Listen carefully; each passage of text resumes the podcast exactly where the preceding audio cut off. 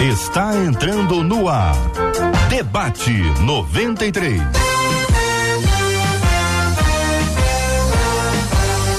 Realização 93 FM. Um oferecimento Pleno News. Notícias de verdade. Apresentação J.R. Vargas.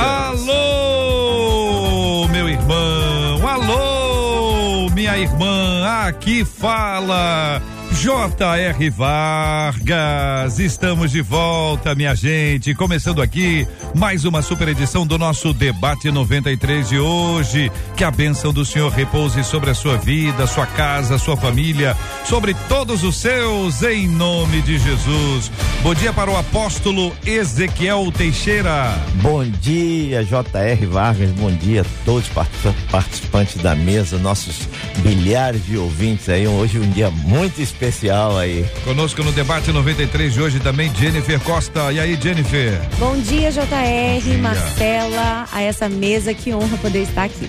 Pastor Gilson Paulo conosco no debate 93 de hoje. Bom dia, pastor. Bom dia, JR. Bom dia, debatedor, debatedores. Bom dia, nossos ouvintes. Vamos em frente. Querido pastor Azaf Borba está conosco no debate 93 de hoje. Bom dia, Azaf. Bom dia, gente querida. É um abraço estar aqui com vocês. Em especial, rever meu querido amigo apóstolo Ezequiel Teixeira. Que Deus abençoe a todos os debatedores e aos nossos ouvintes da 93. É uma alegria estar aqui. Benção puríssima, minha gente. Olha só, hein? Nós estamos aqui no ar em 93,3 no rádio FM no Rio de Janeiro para todo o Brasil, 93.3 FM. Estamos transmitindo também no aplicativo app da 93. Estamos aqui também no site rádio93.com.br você acompanha o debate 93 também com imagens além do site na página do Facebook da 93 é Rádio 93.3 FM e no canal do YouTube 93 FM Gospel 93 FM Gospel. Você pode encontrar com a gente também nas plataformas de podcast, é só procurar Debate 93 e a gente vai se encontrar. Marcela Bastos, bom dia. Bom dia, J.R. Vargas, nossos queridos debatedores. Como é bom ter vocês aqui com a gente. A alegria é imensa, como é a alegria da gente receber os nossos ouvintes.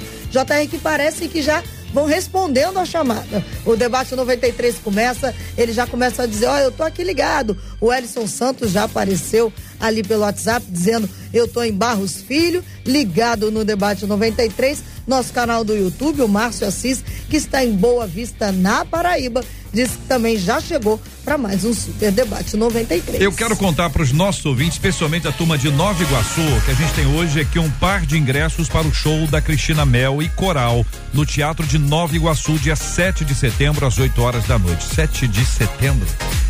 É mesmo? Como é que é isso? Vai com tanta antecedência assim? Eu fico feliz com a coisa organizada. Não é possível, porque é, é o seguinte, hoje que dia é hoje? É 31 de outubro. Aí eu vou sortear o um ingresso pro show do dia 7 de setembro. Eita. É isso mesmo, mas é isso mesmo aqui. Eu tô lendo 7 de setembro.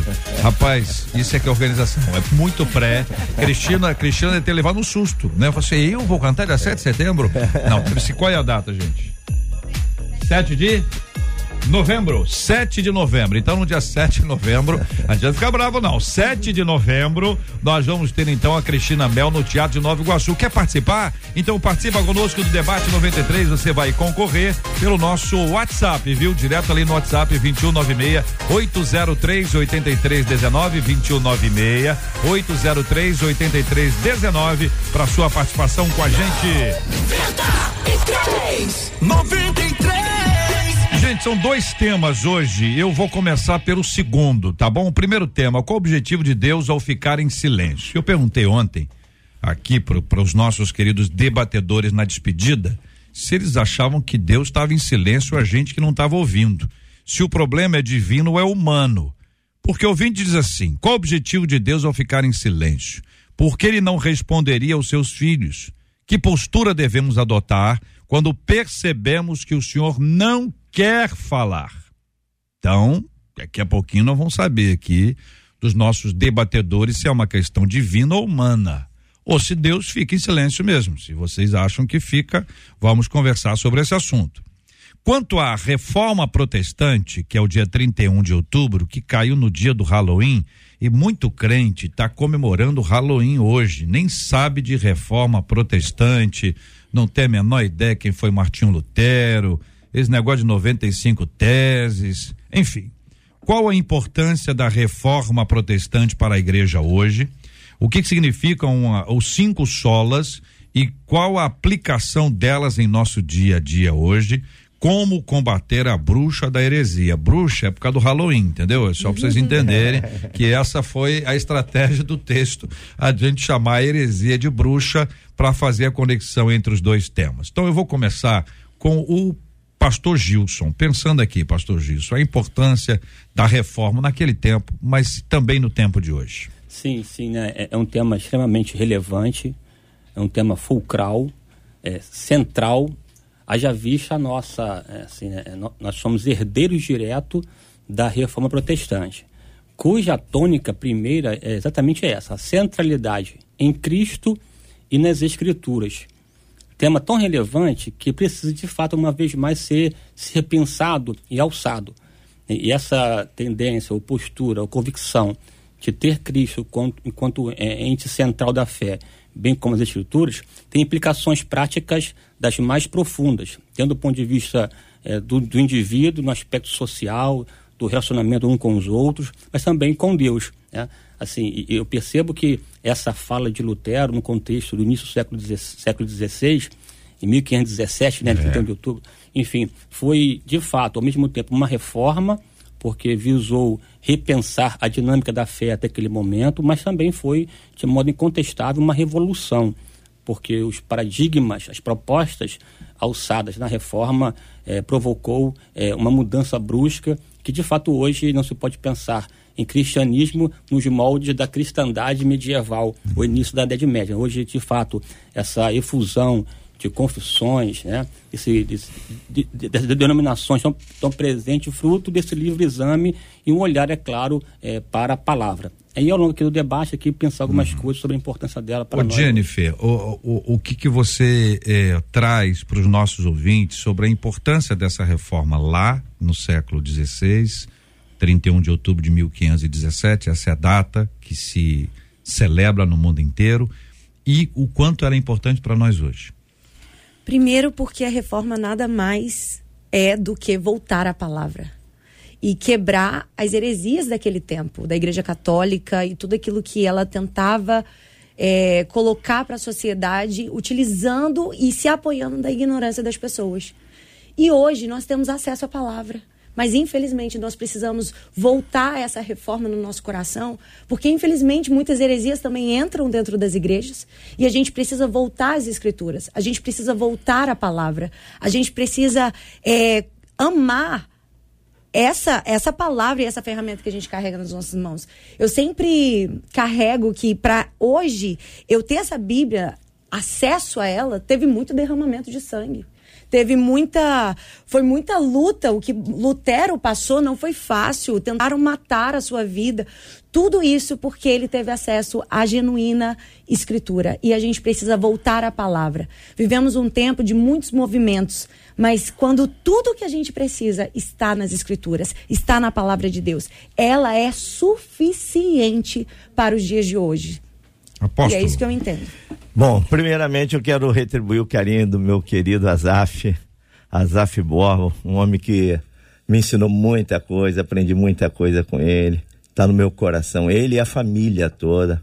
Tivemos tanto tempo juntos, Azaf na minha casa, e eu com ele ministrando, então eu queria retribuir isso. Mas é, na realidade, a reforma foi um, algo do Espírito Santo para a igreja. Trouxe a igreja para os trilhos, voltou a igreja para os trilhos e nos, nos, nos livrou de tantas coisas ruins e tantas coisas que tentaram implementar que verdadeiramente não estava nada no coração de Deus. Deus usou Martim Lutero como um homem forte e corajoso que conseguiu se levantar num momento difícil e verdadeiramente fazer aquilo que estava no coração de Deus. Graças a Deus pela reforma e graças a Deus por, por, causa, por causa disso nós estamos aqui hoje pregando o Evangelho. Querido Azaf Borba, reforma, a importância naquele tempo e neste tempo, querido.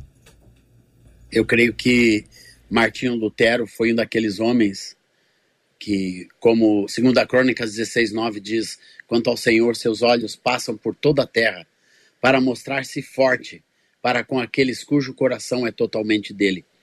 Deus não resiste um coração totalmente dele. E a obra que Deus tem, quando encontra um coração absolutamente dele, mesmo na, no meio da sociedade que era a sociedade renascentista pós-medieval, encontrou aquele homem, aquele monge Lutero, com um coração totalmente para Deus. E Deus pegou aquele homem, colocou as ideias certas, as ênfases certas, jogou aquele homem para dentro das escrituras e ele viu a verdade do evangelho do reino de Deus e disseminou na sua época com muita força, com muita autoridade, com muita graça e transformou a história. A reforma transformou a história, transformou a maneira de viver, a maneira de pensar, a maneira de agir, de negociar, a maneira que o mundo passaria a entender a igreja, entender a Cristo Jesus. Foi Lutero que nos trouxe esse legado com a reforma. Eu creio que nós vivemos ainda, há poucos anos atrás, eu estava lá em Berlim, nos 500 anos da reforma. Eu tive a oportunidade de estar num grande evento né, na capital da Alemanha e, e eu pude ver ali o quanto cada pessoa falava de uma ênfase de que nós ainda temos as marcas da reforma na nossa sociedade. E eu creio que a reforma é absolutamente atual e como a Jennifer disse, nós precisamos de novas reformas constantemente na vida da igreja e precisamos estar atentos para que nós sejamos também, como Lutero foi, esses homens que estão com o coração sintonizado em Deus para sermos protagonistas das constantes reformas que Deus precisa fazer. O pastor Gilson, ah, quando a gente vai é, lendo essa história e a gente já, já interagiu aqui sobre a questão da, da do livre exame às escrituras e também é, de certa forma pensando na autoridade das escrituras sobre a nossa vida, ela não é, é mais uma autoridade, não tem documento nenhum que não seja a Bíblia. É, eu estou querendo explicar uma coisa que é extremamente importante, né? A Bíblia é a autoridade sobre a nossa vida. Não tem outro livro, por melhor que seja o escritor, por melhor que seja a pessoa, por melhor que seja a intenção dela, a revelação divina está descrita e apontada na Bíblia. Então ela se torna autoridade. Então eu não tenho autoridade sobre a minha vida, quem tem autoridade sobre a minha vida é o Senhor. E o Senhor fala comigo por meio da palavra. No contexto de 1517, nos anos que se seguiram e que antecederam, a gente teve muitas outras influências. Só pode escrever um pouquinho disso para o nosso ouvinte entender? E aí a gente faz uma ponte do quanto a gente pode ter uma outra influência que não a bíblica, criando uma outra autoridade sobre a nossa vida. Na verdade, é diferente do que aconteceu, mas é tão ruim quanto. Sim, sim. Esse é fundamental, inclusive um dos pilares, né? Pensando na reforma, ela está apoiada num tripé, basicamente. Né? Somente a graça mediante a fé, somente as escrituras e, e esse sacerdócio de todos os crentes. Né? É, o, é, o, tripé da reforma. A partir daí desenvolveu-se a, a, a, a, tal cinco solas, né? decorrente desse, desse princípio. Um do tripé, de fato, é somente as escrituras, enquanto poder autoritativo, normativo para nós. Isso é uma falha importante porque naquele contexto se construiu ao longo de, de pelo menos aí basicamente um milênio de uma autoridade calcada na Santa Sé, digamos assim, né? Nesse poder da igreja, a igreja enquanto fim em si mesmo, que estabeleceu ao longo dessa história toda uma cultura, a tal tradição católica.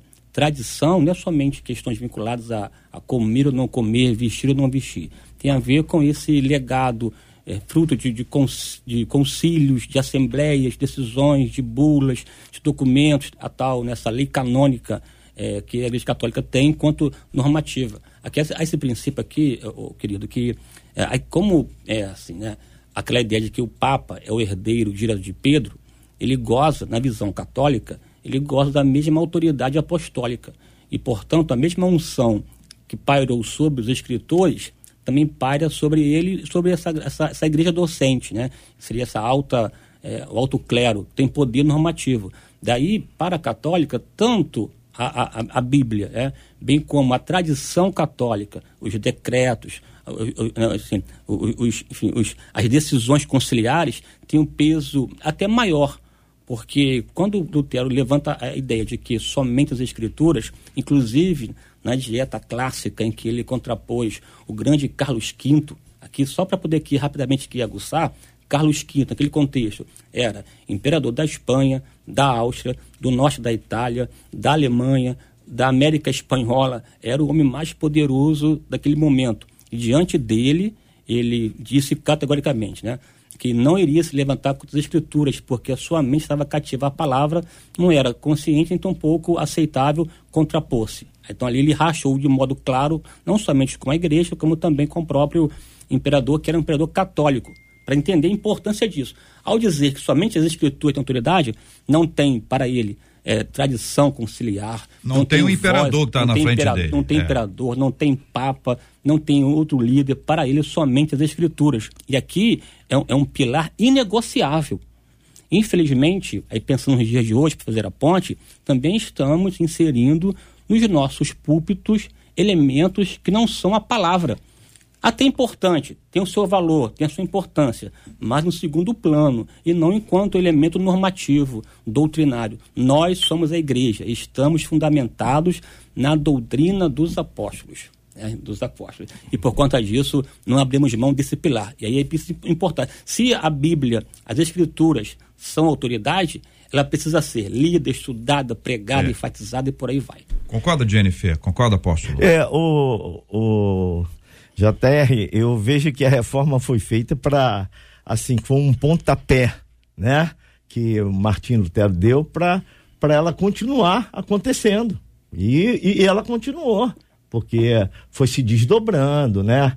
Aí é, veio, é, eu, veio João Calvino, depois Jacó Armínio, Urigo Zwinglio, que foram espalhando um para Suíça como Zwinglio, Calvino, né, o teólogo francês, e o outro que eu falei também, que é, é Armínio, né, que é um holandês, e eles foram a, acrescentava alguma coisa, a outra acrescentava outra e a reforma foi se expandindo. Parece que foi proposital, vamos precisamos de, de tempo em tempo parar e rever porque senão nós vamos nos desviar da palavra.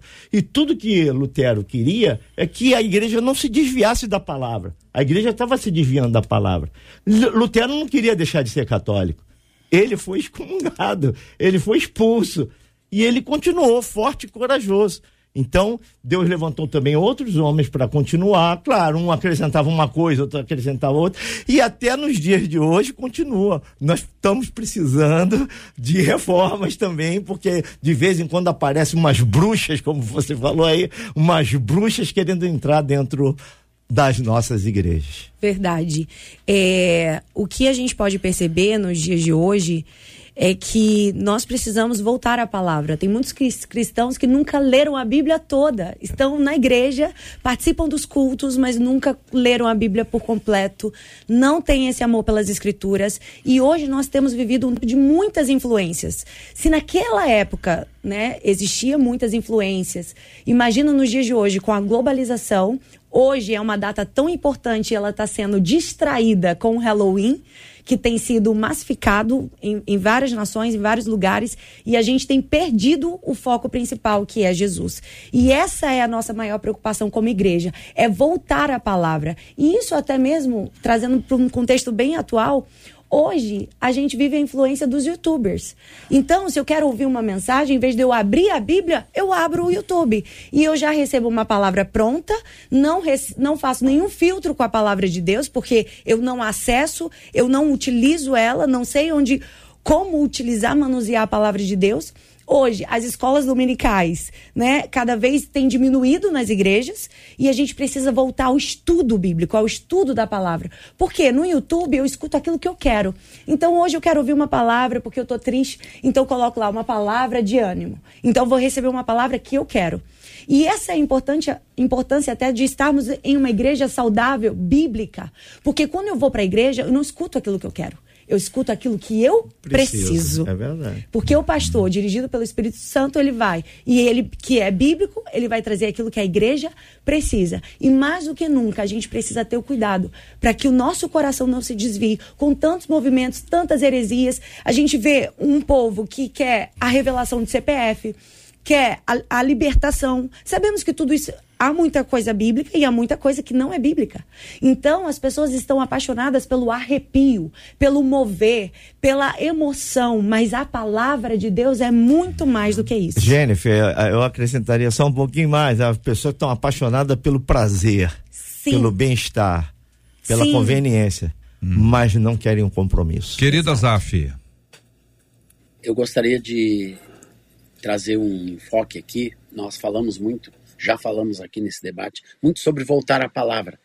O que eu entendo que é voltar para a palavra não é apenas para, para o estudo cru da Bíblia, uma ênfase né, de, de estudar, de conhecer, mas principalmente o praticar a palavra de Deus. É, Romanos 8, 29 diz: Porquanto aos que de antemão conheceu, também os predestinou para serem conformes à imagem do seu filho, a fim de que ele seja o primogênito entre muitos irmãos. No meu entendimento, voltar à palavra de Deus é você ter o desejo de viver a principal ênfase da palavra de Deus, que é gerar pessoas semelhantes a Jesus. Para mim, essa é a grande ênfase. E quando nós falamos em voltar às Escrituras, é voltar aquilo que é primordial, aquilo que é absolutamente importante. É Deus gerar de novo nesse mundo vidas parecidas com Jesus, como foi na igreja primitiva e na vida desses próprios homens que nós estamos falando aqui, que trouxeram transformações. A gente só traz transformação quando nós trazemos a prática bíblica para a nossa vida, para a nossa casa, para o casamento, para a criação de filhos, para os negócios, para a maneira de nós agirmos e reagirmos nesse mundo. Isto é voltar à palavra, é sermos pessoas semelhantes a Jesus. Olha, e tem um aspecto que envolve a palavra, que acho que vocês todos estão muito habituados a isso, é que é possível que alguém use a Bíblia e lasque uma terrível de uma heresia. Sim. A partir de um texto bíblico. Porque os malandros, eles usam a Bíblia. Sim. O malandrão usa a Bíblia. O, o, herege usa a Bíblia. O diabo usou a Bíblia. Claro, é isso aí que eu tô. esse, esse, era o último passo, esse era o último ponto. Foi antecipou, foi ótimo. Porque é isso que. Então, a questão é o seguinte: quando a gente fala da Bíblia, dá-se ah, uma coisa meio romântica, né? Uma uhum. coisa meio romântica. Não, não, não tem romântico nesse negócio. Isso é um negócio muito racional. A gente tem que entender que a Bíblia é autoridade. Então, é o seguinte: não é o que eu penso que você pensa, não é o que a política do tempo manda, a cultura do tempo, a sociedade, a liderança, a maioria, a internet, não interessa. Interessa o que a Bíblia diz. Então, ela tem autoridade. É diferente do eu estudo a Bíblia, eu amo a Bíblia, eu tenho a Bíblia, mas tem coisa na Bíblia que eu não concordo. Olha, tem coisa ali que eu acho meio ultrapassada, é para aquele tempo. É esse o discurso que a gente ouve. A pessoa é capaz de pegar a Bíblia e dizer, não, eu, eu, eu, eu discordo. Caramba, a pessoa é top, hein? Discordar de Jesus, discordar de Deus e tal. Não, eu achei uma questão cultural. São os homens que fizeram. Aí começa uma série de coisas. Então, a Bíblia é autoridade. Isso é reforma. A Bíblia é autoridade. Eu tenho livre exame e ela se torna autoridade sobre a minha vida. Ela é mais autoridade do que o imperador.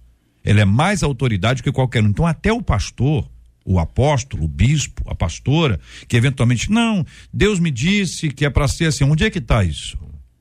Onde é que está isso? Não, que eu tive um sonho. Não, um sonho não vale, não. Não, eu tive uma visão, também não vale. Ou tá na Bíblia ou não vale. É isso. É isso, gente? É isso. É isso. É isso. isso que é tá, isso. Sobre isso. É, isso que carrega, inclusive, a ideia do, do sola. É somente. Isso. Né? Somente significa somente. É. Não, não tem mais. E é sola, e sola, se você for ver, é sola mesmo. É.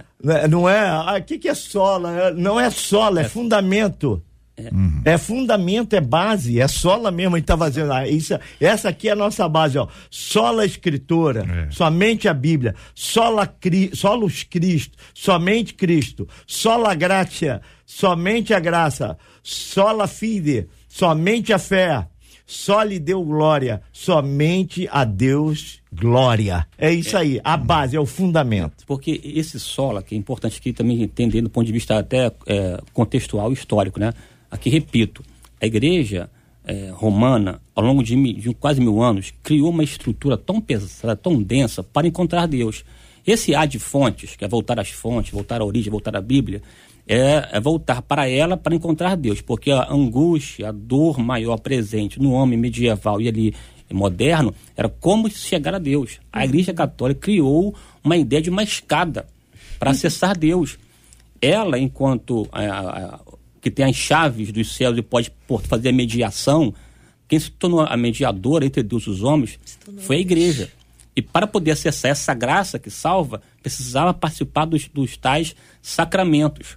E sacramento aqui não é somente um rito, são ritos pelos quais se libera unção, graça, poder. Então, o indivíduo, no batismo, na visão católica, era livre do pecado original, portanto, o pecado de Adão, mas os pecados cotidianos teriam que ser resolvidos a partir da participação ativa dos sacramentos. Meu querido pastor Gilson, o senhor está descrevendo o dia de hoje? Não, lá no contexto antigo. Não, só está escrevendo o dia de hoje. É, que esse, o dia de hoje, o dia de hoje, pastor Gilson, no, no claro que não é, é, todo mundo, não sim, é a maioria, sim. mas o que tem de gente que estabelece uma distância e se coloca não no discurso. É esse que é o detalhe. Prática, é no discurso, ele vai dizer assim: ó, Paulo escrevendo a Timóteo disse: só há um mediador entre Deus e os homens, a saber, Jesus Cristo justo. Sim. Discurso.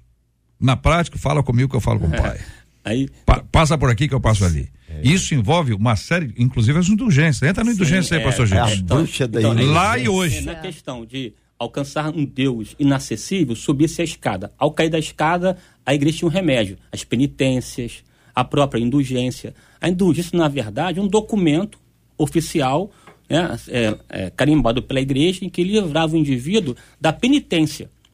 Porque a penitência, na verdade, era o que ele fazia para poder compensar os seus equívocos.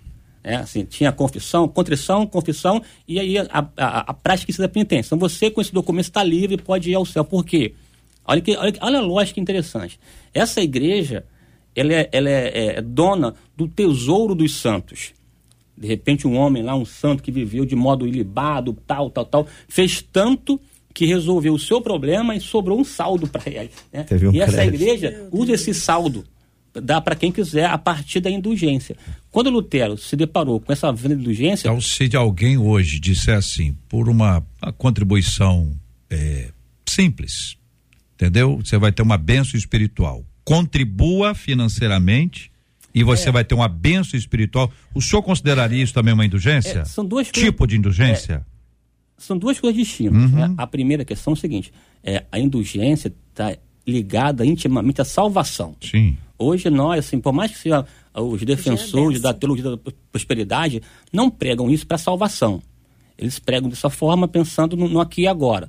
A ideia da, da, da, da semeadura e tal, enfim, pode se questionar, ponderar, criticar a teologia da prosperidade, mas ela em si não desenvolve a ideia de salvação. Lá era pior, porque ela é para ser salvo.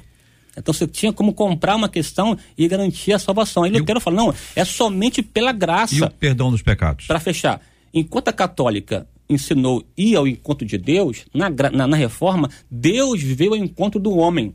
Esse Deus se fez carne e habitou entre nós. E o porque perdão dos nós, pecados, por nós mesmos, não tínhamos como acessá-lo, mas ele veio nosso encontro. Daí a ideia de que o perdão vem é, pela graça, que é acessada pela chave chamada fé. Pois, é, pois é, mas o perdão dos pecados na perspectiva pré-reforma. Ah, não é, é, é, essa a ideia que eu estou querendo colocar, ah, para colocar tudo junto de uma vez, sim, nesse, nesse bloco aí para resolver. Não, o, o, pecado, no caso, ele só com, com, a chancela da igreja. A igreja que perdoava o pecado a partir do cumprimento da, das, das, exigências penitenciárias. E o Tetzel?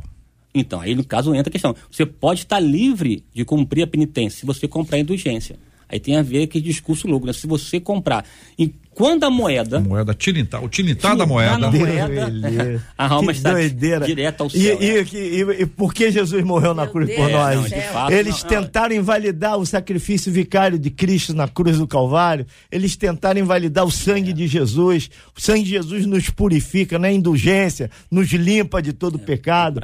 É, é isso que o mundo precisa saber: que o, o sacrifício de Jesus na cruz foi suficiente para nos garantir ah, o perdão e limpar e nos lavar com seu precioso sangue e tornar mais alvos que a neve. Aleluia, quando quando um a gente fala da reforma hoje, a gente precisa ser sincero e transparente. Então, se hoje, eu não sei se os católicos pensam como pensavam os católicos no século XVI. Eu não sei. Pode o, ser que alguns católicos. É, é. Pode ser que alguns católicos, nós temos vários ouvintes vários ouvintes. Quando dizer só eu, eu concordo com vocês aí. Não, não, concordo com isso, não. Isso é um absurdo. Tenho certeza. Tenho certeza que vários deles estão declarando isso. A preocupação nossa hoje é olhar para dentro, dizer assim, peraí, será que nós não estamos inventando um negócio parecido? Não é o mesmo nome, mas tem a mesma intenção, uhum. atinge a pessoa da mesma forma. Se ela fizer isso, depois aquilo e aquilo outro, ela vai ser beneficiada com isso, aquilo e aquilo outro. Então existe uma aquisição disso, ou traz para o indivíduo o esforço pessoal, já não é, não é o dinheiro, mas é um esforço. Ó, você sobe aqui nessa escada, pendura aqui nesse lustre, vira de cabeça para baixo. É o sacrifício. Né? que vai, né? sacrifício. vai ter, ou seja, a gente anula a graça. Isso. Anula e a, anula a fé em Deus. Eu posso, por exemplo, alguns podem passar a fé para um objeto. Ou dar um objeto simples. Uma flor, uma água, uma qualquer coisa, um sal fino, grosso, qualquer sal. Na leitura de Lutero. Tá certo? É, Aí a pessoa transferir. Você coloca isso ali, a sua fé é posta numa coisa e não em Deus. Uhum. De certa forma, você está inviabilizando esse processo que está aqui e trazendo essa realidade para os dias de hoje, não é isso? Verdade. É. Olha quem crê. Vamos falar dos cinco solas outra vez, só para só repeti-los, né? Nós estamos falando de sola, sola, ou só, vamos botar aqui na nossa linguagem, só a fé, só a graça, só a Escritura, só Jesus Cristo e somente a Deus a glória. Esse negócio de somente a Deus a glória também é. encrenca. Não é? Azaf, fala, fala com a gente. Azaf, quem fica pela internet, ele, ele tem assim, ele tem que ter sempre um remedinho para segurar a cólica, porque é uma questão complicada, porque a gente às vezes não, a gente quer, né, interagir e é muito bom ouvi-lo, querido Azaf Borba. Não, eu estou aqui firme, colaborando já, já fazem três anos que eu participo desse debate e eu louvo a Deus por isso. É sempre uma oportunidade boa.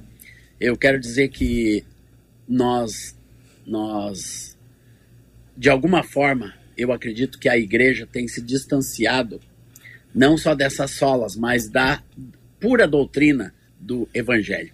É, quando Lutero se levantou naquela época, era extremo. O irmão não chegou a falar, mas as indulgências compravam é, a eternidade e a salvação até para os mortos. Os mortos poderiam, alguém vivo, se desse uma determinada quantia, se comprasse uma daquelas indulgências, resgatava o pai, o avô, o irmão que morreu e, e, e coisas assim. Eu acredito que esses extremos nós não temos mais, mas nós ainda temos ranços de coisas que vão se infiltrando na igreja como já foram faladas aqui, que de alguma forma anulam a graça de Deus. Por exemplo, quando a gente diz que só tem um mediador que é Cristo, não existe outro tipo de mediação na igreja moderna. Não adianta a gente querer achar que o apóstolo Ezequiel, esse homem maravilhoso, querido, cheio do Espírito Santo, ele vai mediar alguma coisa entre eu e Deus. Ele fica ali com a sua túnica sacerdotal, eu chego ali com, as, com a minha migalha humana e ele vai ter uma intercessão maior. Não, isso aí não existe mais. Nós precisamos ensinar em altos brados que não existe mais mediador entre o homem e Deus, a não ser Jesus Cristo, o nosso Senhor. Que todas as pessoas têm acesso tem pleno acesso, nos deu completo acesso ao coração, coração do, pai. pai. como fala a música. É, esse acesso maravilhoso ao coração de Deus, nós não podemos abrir mão disso. Eu creio que para mim esse essa é a principal distorção que nós ainda temos na igreja de nós buscarmos mediadores. Eu vou buscar a irmã fulana que é poderosa de oração e eu vou lá e a oração dela vai vai resolver né, o, e, e, o sal grosso que o irmão usa e a água benta de Israel e não sei o que, o óleo ungido. Pessoal, não existe mais isso. Isso acabou. A igreja tem que falar com todas as letras que hoje é, que temos que voltar ao, a solo Cristos solo Cristo e a força da Escritura na nossa vida. Jesus, nosso Senhor. Amém. E isso é tão sério. E eu quero dizer que honra estar aqui com o pastor Azaf Borba. Admiro muito a vida do senhor, viu? Muito feliz. É, isso é tão sério que já existe uma pesquisa que a maior, o maior êxodo do, para as outras religiões africanas não, não são dos católicos, são dos cristãos evangélicos. Por quê? Eu vou para a igreja e não acredito que Jesus é suficiente, eu preciso de utensílios e amuletos para alcançar a bênção que eu quero. E esse também é um grande problema, porque a gente está fazendo da igreja um lugar de apenas obter a bênção e não a presença. E mais do que nunca, a gente precisa voltar ao amor pela presença de Deus. Jesus Cristo é suficiente. Então a gente precisa entender que a gente não tem que buscar apenas as mãos dele, mas quem ele é. Então, quando eu vou para a igreja, eu oro, eu faço campanha, sete dias, subo ao monte, o Deus da mata fechada, faço tudo e não acontece, se torna, existem igrejas que se tornam até muito semelhantes a uma, a, às religiões africanas. Porque a gente não está acreditando que o sacrifício de Jesus é suficiente. Então a gente precisa realmente rever o nosso coração. Muito bem, minha gente, são 11 horas e 35 minutos. Marcela Bastos e a participação dos nossos ouvintes. O Wilson, por exemplo, disse assim: Eu penso que a reforma hum. serviu principalmente para tirar muitas vendas dos nossos olhos com relação à própria escritura, de a gente voltar até a escritura para poder saber aquilo que Deus fala pessoalmente com a gente. Ah, um outro ouvinte disse assim: tem muita gente que muta, né, transforma a palavra por causa de seus interesses pessoais. Em alguns momentos, para ocultar ou até mesmo aprovar suas próprias iniquidades. E mais abaixo um pouquinho ele diz assim: o que a gente precisa lembrar é que o véu foi rasgado de alto a baixo e aí temos acesso direto até ele. Já a Dora Seara disse o seguinte: as indulgências atuais são os tijolinhos, os feijões, Feijão. os lenços. Feijão? É, não, não também desconheço. É. Os colares. Uma campanha, deve ser uma campanha. campanha e assim, diz ah. ela, vão surgindo ah. diversos subterfúgios em nome da salvação e do perdão. Ah, uma outra, um outro ouvinte, uma ouvinte, a Talita, ela disse o seguinte: a gente precisa lembrar que a palavra, a Bíblia, é a verdade revelada. E aí, o Alberto de Niterói, quando a Jennifer falou sobre a questão do YouTube, ele disse assim: interessante é que eu acho que hoje o YouTube hum. substituiu a famosa caixinha de promessa. Oh. E aí a gente vai lá e faz o, o sortilégio com o YouTube. E o Ivo disse o seguinte: o problema é que tem muitas comunidades que acabam escolhendo o caminho de Balaão, disse ele lá no Facebook. É. Marcela, você canta?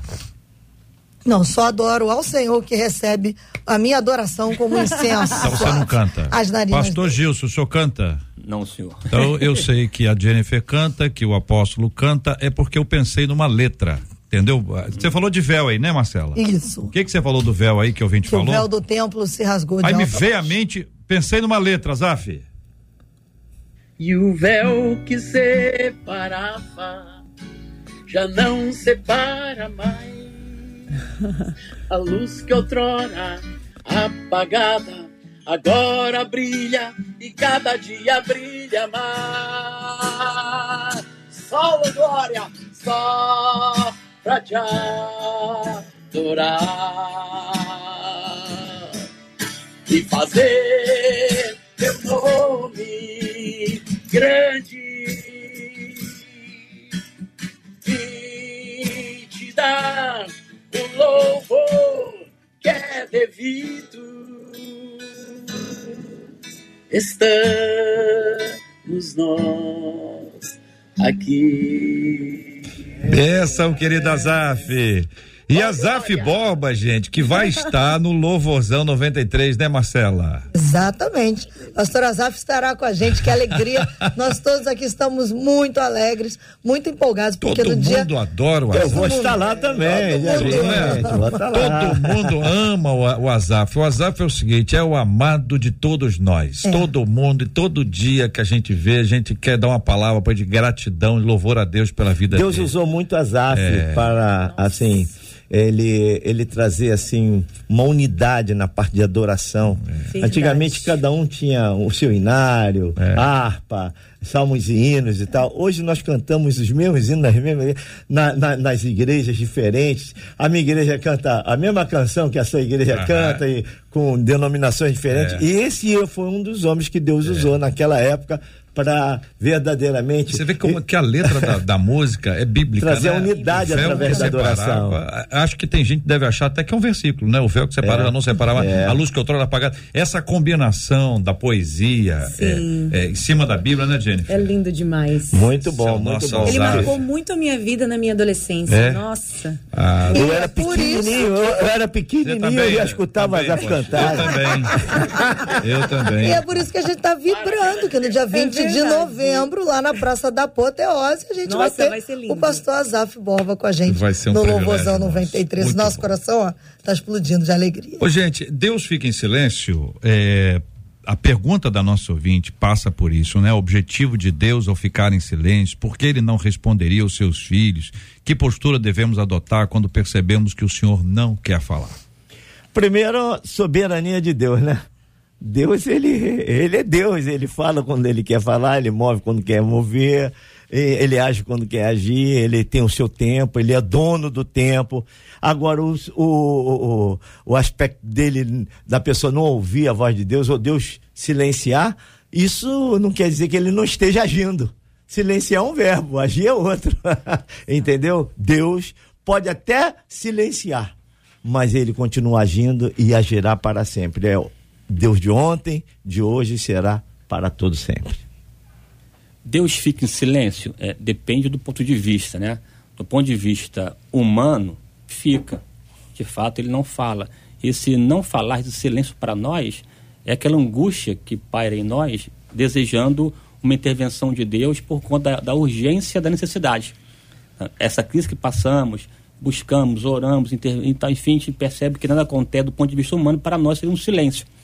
Agora, do ponto de vista de Deus, ele fica em silêncio pela sua soberania, mas é, o que mais eu vejo é, que um Deus, é um Deus que fala o tempo todo, fala recorrentemente. O texto bíblico é claro, havendo Deus antigamente dito aos pais, muitas vezes e de muitas maneiras, agora nos falou para o seu filho. Deus fala todo dia ao acordarmos, né? Assim, aqui não é uma questão só de, de retórica, é uma verdade. Porque a Bíblia diz que os céus e a terra manifestam a glória de Deus. E Deus fala, ao ver aqui o sol nascer, a dinâmica da natureza, Deus falando que está no controle, é Senhor, é, é, está sentado num trono maravilhoso, enfim, fala. Agora, essas falas de Deus, às vezes não vêm ao nosso encontro porque nós queremos ouvir outra coisa uma outra fala, uma resposta. E aí envolve o tempo de Deus. Para guardar esse tempo de Deus, é, veja, esse, essa crítica nossa ao seu silêncio, ela está permeada pela ausência ou falta de fé.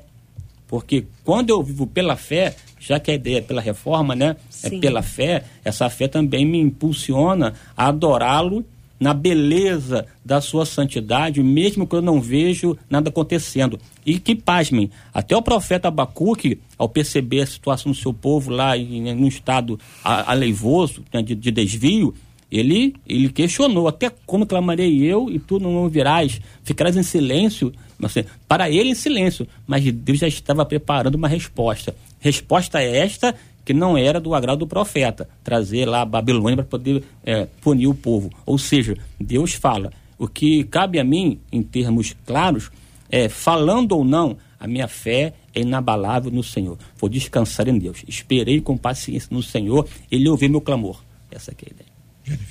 E eu acredito também que esse período de silêncio, que muitas vezes Deus não dá aquela resposta específica a algo que eu estou pedindo ao Senhor, é um lugar onde Ele prova exatamente a nossa fé, é um lugar de treinamento e onde Ele está nos ensinando a não nos movermos eh, pela emoção, mas nos movermos pela fé não nos movermos pelo nosso sentimento. Ah, porque Deus não falou comigo. Ah, porque Deus não está me respondendo. Não, mas eu sou movido pela fé. E a fé traz existência, aquilo que não existe, como se já fosse. E eu acho que eu, eu vou compartilhar uma experiência que eu vivi há uns dois anos atrás, no meu aniversário. Eu estava no meu tempo devocional com Deus, no quarto, né? Aprendi com os pastores aqui, que estão muito antes de mim buscando a Deus e falei, Deus, parece que eu tô orando e o, a oração sobe do teto. Cadê o Senhor? Eu tava numa semana muito desafiadora, orando, buscando a Deus no meu quarto e nada acontecia. E parecia que eu não sentia aquela presença de Deus, porque a gente gosta de sentir. A gente gosta de sentir que ele tá ali conosco, sentir a, a glória dele, a presença dele na nossa vida, sabe? Mas eu não sentia nada e era a semana do meu aniversário. E ele em silêncio, ele em silêncio e eu fui para minha célula da minha igreja. Quando eu cheguei lá, as luzes estavam apagadas e eles acenderam a luz. Surpresa! Uma festa surpresa para você. Na mesma hora, o Espírito Santo falou comigo assim: eu não estava em silêncio, eu estava preparando uma surpresa para alegrar o seu coração. Porque muitas vezes, ao nosso ver, parece que Deus está em silêncio, que Ele não está movendo, mas Ele está preparando, às vezes, uma surpresa para alegrar o nosso coração. Ele está preparando algo que ainda vai nos alegrar muito, e muitas vezes Ele está trabalhando em silêncio. Se a Bíblia diz que Ele nos dá enquanto nós estamos dormindo, acredite, Ele também dá. E Ele tá, está trabalhando quando Ele está em silêncio, porque a Bíblia diz que todas as coisas contribuem para o bem daqueles que É isso aí, JR. O silêncio não quer dizer que ele não esteja agindo. Exato. Ele nunca parou de agir. Né? É, e silenciar é um verbo, agir é outro. Deus continua agindo. Azaf, querido. Azaf, querido. É, é, eu não acredito que Deus esteja em silêncio. Por uma razão. Nós acabamos de passar metade deste programa enfatizando as escrituras. E se alguém pensa que Deus está em silêncio, é só abrir esse livrinho aqui, ó.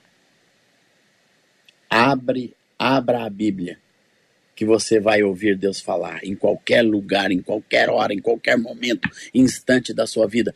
Toda vez que eu abri a palavra, por mais que eu pensasse que Deus estava em silêncio, que negócio é esse que Deus está em silêncio? Não existe isso. Deus Deus, Deus tem muito a nos dizer o tempo todo, através da Sua palavra, através do Espírito Santo. Uma pessoa que tem sintonia com o Espírito Santo, ela nunca vai dizer que Deus está em silêncio, porque o Espírito Santo é um agente de Deus que, até com gemidos inexprimíveis, fica lá no nosso coração, mostrando a boa, perfeita e agradável vontade de Deus. Então, na minha experiência, eu não lembro de ter sentido Deus em silêncio eu posso ter sentido né, que alguma circunstância da vida, né, do, do próprio ministério, da família, não estava é, o ideal. Mas mesmo no meio disso, Deus falou.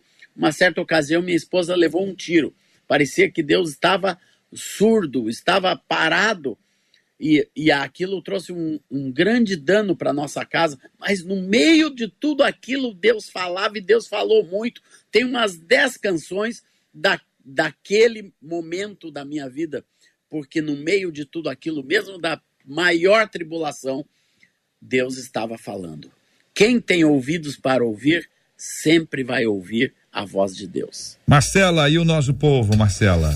O Ivo disse o seguinte: eu não ah. acho que Deus silencie, não. Eu acho que nós é que muitas vezes hum. estamos surdos e cegos.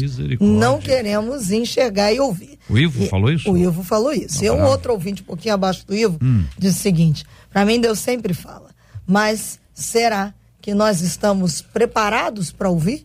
E às vezes a gente não quer ouvir e acha que Deus é que não está falando. Uma outra ouvinte pelo WhatsApp, ela disse o seguinte: quantas vezes eu, eu aprendi que Deus trabalha em silêncio. Muitas vezes me senti desamparada achando que Deus não estava agindo, porque estava tudo muito quieto. E aí ele foi e me mostrou, de alguma maneira, que eu precisava esperar nele. E é nesse momento que eu vejo agir de Deus, disse ela, que ela até confessou aqui que muitas vezes, mesmo sabendo disso, volte meia, ela é, se enfrenta, né, com aquela, com aquela sensação, com aquele sentimento do abandono da parte de Deus, Agora do você desamparo. Destacou, você destacou na fala dela o esperar nele. Nele. Isso. Quem espera nele é, não tá, não tá, não tem silêncio nessa história. É, ele está falando, está falando, estou aqui com você, Sim. calma, as coisas acontecem no meu tempo, não é no seu tempo. Eu estou organizando tudo, confie em mim, e coloque a sua fé em ação. Então existe um processo de aprendizado muito grande quando a gente espera nele. É diferente do esperar. Esperar por esperar. E ela observou bem. E aí acabou de chegar aqui uma outra ouvinte oh. nesse instante. Ela dizendo. Uh, muitas vezes o, o silêncio de Deus significa espera e é uma uhum. resposta. Uhum. Ela disse: Eu sou a prova disso. Quantas vezes nos últimos dias questionei a Deus a razão do desemprego do meu esposo. E Deus via como eu estava sobrecarregada. E eu achando, Deus está em silêncio. Mas hoje, hoje, hoje, agora, alguns minutos atrás, acabei de receber uma resposta de Deus. Meu marido acabou de ter a carteira assinada e eu estou aqui ouvindo vocês para glorificar esse Deus estava agindo, né? Deus estava agindo. JR, você falou uma coisa muito interessante aí, porque a maior dificuldade é você é essa sincronização do Cronos com o Kairos, uhum. né? O Kairos é o tempo de Deus, o Cronos é o nosso tempo. Nós queremos as coisas no nosso tempo. E não chega, muitas vezes não chega, vai chegar no tempo certo, é. que a Bíblia diz que tudo é formoso no tempo de Deus. Por isso que é momento que aí, ah, Deus não está falando, Deus parou. É. Não, Deus está agindo. Deus tem a sua, como o Azar falou aqui, a palavra de Deus fala para sempre, toda hora na nossa, mas é muito importante a gente tentar verdadeiramente entender que Deus tem o melhor para gente no seu tempo, porque tudo é formoso no tempo de Deus. E a precipitação, no lugar de adiantar, ela atrasa. A precipitação, ela é um atraso na nossa vida. Tem que esperar no Senhor. Muita coisa acontecendo em Israel, né, Marcela? Inclusive esse esse embaixador na ONU, ele fez um ato simbólico lá. Ele estabeleceu lá uma sinalização para o mundo de algo extremamente grave. Ontem ele usou uma estrela amarela no peito durante uma reunião do Conselho de Segurança, garantindo que usaria com orgulho se o Conselho não condenasse o Hamas. Abre aspas o que ele disse. Alguns de vocês não aprenderam nada nos últimos 80 anos. Alguns de vocês esqueceram porque essa organização foi criada. E ele seguiu. De hoje em diante, cada vez que olharem para mim, vão lembrar-se do que significa permanecer em silêncio perante o mal. Prosseguiu. Tal como os meus avós e os avós de milhões de judeus, a partir de hoje, a minha equipe e eu usaremos estrelas amarelas, disse ele. Depois da fala, ele se levantou para pendurar uma estrela amarela, numa referência aí ao símbolo que foi usado, né, foi, foi imposto, na verdade, aos judeus pelo regime nazista na Alemanha na primeira metade do século XX. E ele disse, encerrando, colocando essa estrela no peito: Usaremos essa estrela até que acordem e condenem as atrocidades do Hamas foi o que prometeu o embaixador. É, o embaixador está fazendo o papel dele, né, apóstolo? Perfeitamente, perfeitamente. Nós dormimos falando que condenando o nazismo, condenamos terrorismo, genocídio, acordamos com a metade do mundo apoiando o nazismo, o terrorismo, a, a, essas atrocidades cometidas pelo Hamas. É muito importante que as nações se unam e combatam o Hamas. Não estou dizendo os palestinos, estou uhum. dizendo o Hamas, esse grupo terrorista, Hezbollah, terroristas e outros que aparecem por aí com o intuito de destruir verdadeiramente. Eles querem erradicar o Estado de Israel, eles querem destruir os judeus e nós já tivemos lições assim terríveis para isso nunca mais acontecer, ser banido na nossa história. Então nós estamos. Eu, eu achei interessante isso. Uhum. É importante isso que esse embaixador fez. É, vamos lembrar, vamos recordar. Vamos recordar que o negócio foi ruim demais. Nós dormimos, condenamos o nazismo e muitos acordaram apoiando o nazismo. É, e, e a, nessa, nessa época a igreja ficou bem, bem dividida, né? Teve muita gente que, que abraçou. E aí tem as pessoas que, que enfrentaram, né? Bonhoeffer é um dos nomes que se, se afirma ter enfrentado é, Dietrich Bonhoeffer e que enfrentou esse tipo de, de coisa e, e trouxe uma, uma, uma, visão bem, bem clara sobre o poder do nazismo sobre as pessoas e o holocausto que muita gente nega. É como se fosse só uma, uma, uma historinha. Absurdo. Só uma historinha, né? Quem já foi a Israel, já foi no, no Museu do Holocausto, sabe que, que absurdo que é. Veja, veja como né, esse debate aqui, ele de fato, é um ar de fontes, né? É um retorno às fontes, que repensamos a questão da reforma, aqui voltamos à questão do nazismo, com esse ato aí simbólico tão significativo, porque com certeza a memória é o fio que tece a nossa identidade. Se esquecemos o passado, co cometemos o equívoco de repeti-lo no presente. E a gente percebe hoje um mundo que acordou antissemita. Antissemita. Impressionante. Assim, Impressionante um, isso. Um discurso feito e tal, enfim. E aí, aqui eu quero linkar esse momento com a reforma. A reforma, dentre as questões também, do ponto de vista devocional, com seu impacto, também trouxe uma consciência participativa enquanto cidadão. O próprio Martinho Lutero disse: se o condutor de uma carroça estiver bêbado, é preciso freá-lo. Uma referência aos governantes. É o papel enquanto cristão, enquanto servo de Deus, que entende esse mundo não como mundo secular, mas como mundo de Deus. Enquanto mundo de Deus, a nossa participação é fundamental, participar do ponto de vista é, cidadão, enquanto servo de Deus, enfim, essa, essa entender que a nossa vida como um todo é para a glória de Deus. É isso não aqui. se calar, né? E por conta disso, não se pode calar, não se pode negligenciar. É preciso alçar nossa voz. Eu descobri hoje que essa palavra genocídio, ela se deu origem justamente no Holocausto, porque eles não tinham uma palavra para dizer o que aconteceu, então eles criaram essa palavra genocídio para o Holocausto o que aconteceu, o tamanho, a quantidade de mortes que teve no Holocausto. É. Então a gente precisa, de fato, é, a gente precisa de fato é voltar à essência em todos os aspectos, principalmente o amor ao próximo. E tá no estatuto do Hamas, inclusive, que isso não é não é extinguir só os judeus, é extinguir os cristãos. Então o que eles estão fazendo com os judeus, se a gente não se posicionar, vai, vai sobrar pra gente. Então a gente precisa realmente se posicionar como cristão, utilizar as ferramentas que a gente tem. Não é tempo da gente se calar e a gente cada vez mais vê uma igreja se, se encolhendo e não se posicionando. E outras vozes aí apoiando tudo isso, como se nada tivesse acontecendo. É que esse assunto é muito complexo, é. né? E, e hoje a internet nos traz analista de tudo, né? O cara espirrou, olha, esse espirro aí o tom do espirro que a pessoa tem, analista, né? Tem comentarista de espirro. E aí as informações chegam e as pessoas trazem informações que às vezes a gente não sabe nem a fonte, se aquilo é verdade, se não é. A outra coisa que tem acontecido muito é que o Ramais diz: olha, aconteceu isso. E aí o mundo todo repercute. Aconteceu isso em Gaza. Quem falou o Ramais? Você pode confiar? Cê, eles são treinados tá a mentir. Você pode eles, confiar. Eles são treinados a mentir. A eles são treinados a mentir. É. Eles mentem o tempo é. todo, mentem o tempo eu todo. Eu já vi, não sei se vocês já viram, mas o Mar, Mar, Marcela viu aí. Como é que é o negócio do, do bebê, Marcela? Do, da boneca?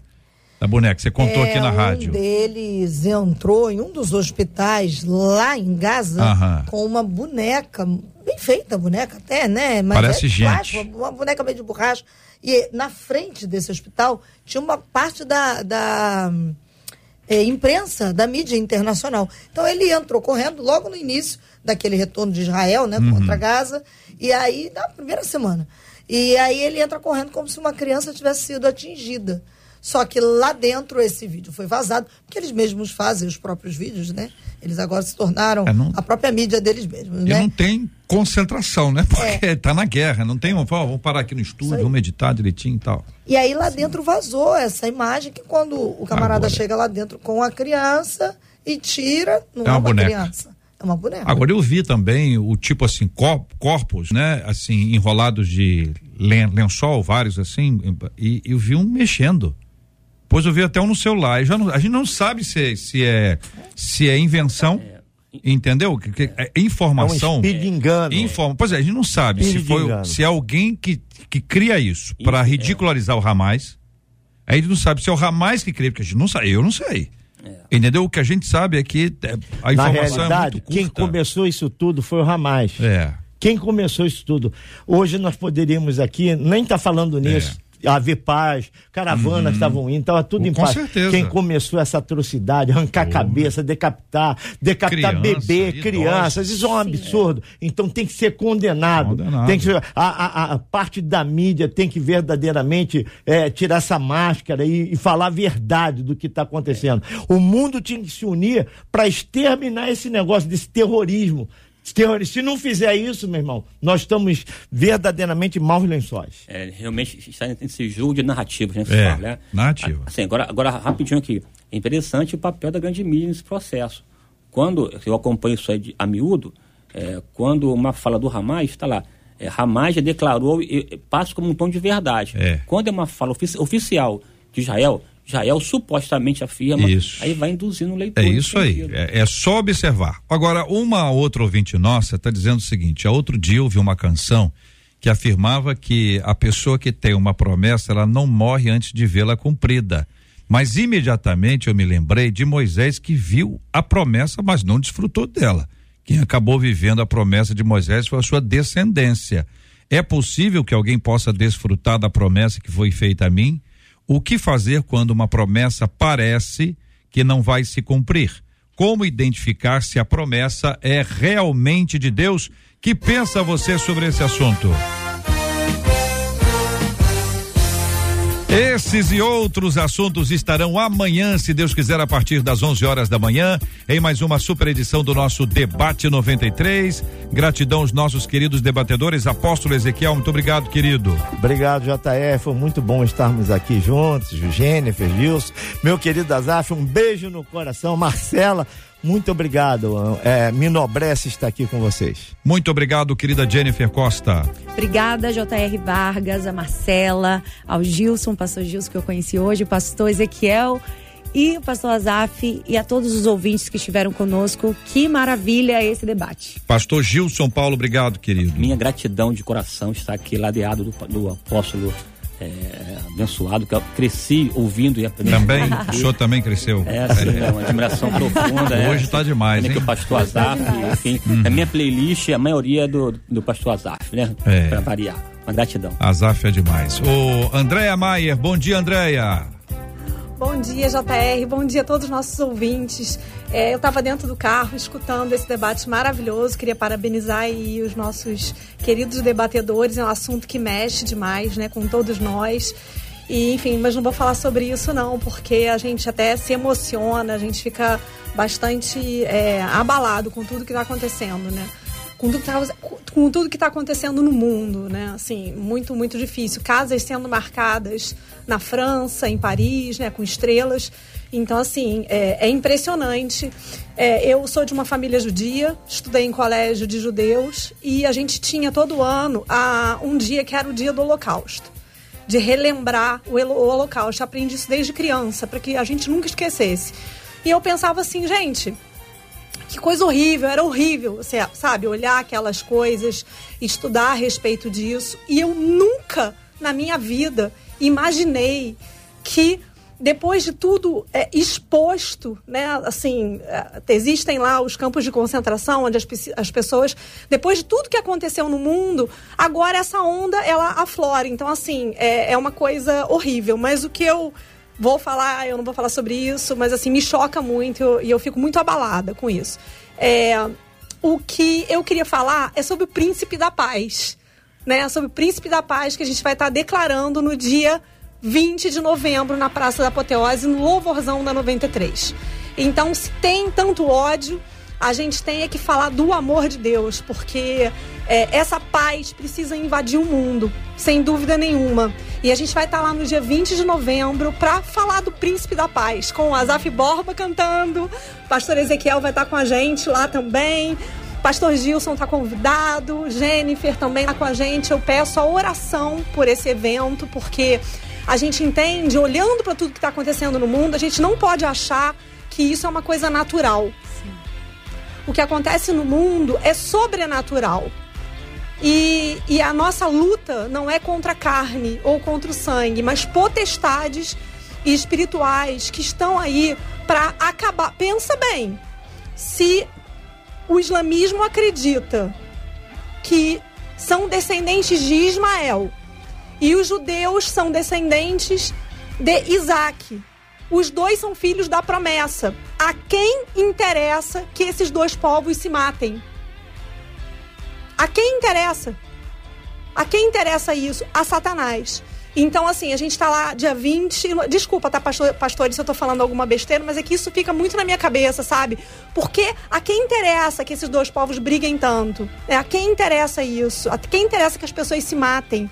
Então, assim, quem tá no controle do Hamas é Satanás, sabe? Quem tá no controle de tudo isso, na fazendo a cabeça das pessoas, é Satanás. Essa propaganda ela é demoníaca, tá? Então, assim, a gente vai estar tá no dia 20 de novembro. Essa festa já foi programada lá atrás, né? Mas a gente é, às vezes acha que é só uma festa, que é uma coisa ah, que vai ser lindo, que vai ser maravilhoso, mas na verdade a gente precisa declarar todo momento que Jesus Cristo é o Senhor. Amém. E a gente vai estar lá para isso, para declarar que Jesus Cristo é o Senhor. Ele é o Senhor do Rio de Janeiro, que também está em guerra, que também a gente sabe pelo que o Rio de Janeiro está passando, né? Tanta violência no Rio, no Brasil e no mundo.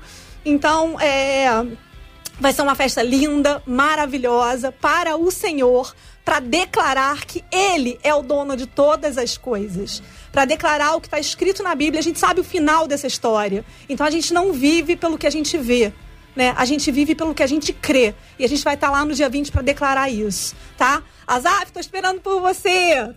Olha, quem tá ouvindo aí a 93 FM, se você tava desanimado, olha, se anima, porque a gente tá animado e a gente vai para aquele lugar para fazer uma festa linda, porque nós não somos daqueles que retrocedem. Amém. A gente vai avançar, tá? Avançar pelo poder de Deus. Azaf. Amém. Para mim é uma alegria ter estado com vocês. Prazer, Andréia. E sempre um, um, prazer muito grande encontrar os irmãos aqui no debate. Todo, todo mês, ou de casa, duas, três semanas eu estou aqui com vocês. Mas ver o meu querido cara de leão aqui, nós temos muita história junto, cara de leão. Obrigado, Azar. Conhecer o pastor Gilson, a querida Jennifer e estar com você, J.R. Vargas, e com a Forte. querida Marcela. É uma alegria para mim, Andréia. Um abraço um beijo no coração de todos vocês. Todo mundo esperando o querido Azaf Borba e ao lado do Azaf uma galera maravilhosa cantando, louvando, celebrando. Maria Marçal, Sara Farias, Bruna Carla, Fernandinho, Samuel Messias, Sara Beatriz, Fabiana Sinfrônio, Arthur Calazans e muito mais. Uma festa linda, Louvorzão 93, dia 20, uma segunda-feira. Feriado, minha gente. Nós vamos embalar de domingo para segunda na bênção, buscando essa graça maravilhosa e declarando com fé, orando em nome de Jesus e a partir do Rio coisas maravilhosas vão acontecer no Rio e ao redor de todo o planeta em nome de Jesus. É isso aí, Brasil!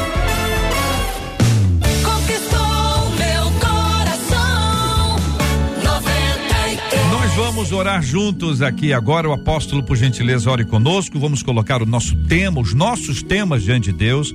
Vamos orar pelo nosso louvorzão 93. Vamos clamar. Temos orado pela paz no mundo, lembrando de Ucrânia, de Rússia, as guerras urbanas como as nossas aqui e sempre nos lembrando dessa guerra terrível uh, que o Hamas estabeleceu contra Israel e a partir disso muita gente orando, buscando, clamando. Olha, você pode pensar, você pode achar isso, você pode achar que a única coisa que não pode deixar de fazer é de orar. E a oração é Senhor abençoa, abençoa, abençoa. Lembra dos reféns. Lembre que a gente está livre mas tem gente que está sob o domínio de um opressor violento, agressivo, que não tem medo de nada, dominado pelo mal. Vamos lembrar daqueles que estão nessas lutas intensas, familiares. Meu Deus do céu. Vamos seguir orando pela cura dos enfermos e consola os corações enlutados em nome de Jesus. Senhor nosso Deus, nosso Pai, Pai de Cristo Jesus, o nosso Senhor e Salvador. Muito obrigado por essa oportunidade tão sublime de estarmos aqui juntos clamando, Senhor. No momento de tanta turbulência, no momento complicado do mundo, no momento de tempos trabalhosos, Senhor, nós te suplicamos, Senhor, pela paz, te suplicamos pela tua bênção. Abençoa Israel. Estende as suas mãos em direção, Senhor, aos teus filhos ali Oh, Senhor, estende as tuas mãos às pessoas que foram atingidas por essas atrocidades. Oh, Senhor, estende as tuas mãos sobre as famílias que perderam os bebês, que perderam as crianças, que perderam, Senhor, os chefes de família, as mães. Ó Deus, em nome de Jesus, nós te suplicamos, Senhor. Ó Deus, também nós queremos te agradecer, porque no dia 20 nós vamos ter essa liberdade, estarmos ali na apoteose, tornando o teu nome maior, glorificando. E como a falou, pregando o príncipe da paz. Nós lembramos também, Senhor, dos enfermos, dos necessitados, das pessoas enlutadas. Consola e traz paz ao teu coração. Nós te amamos, Senhor. Glorifica-te na nossa vida. Muito obrigado. Em nome de Jesus. Amém.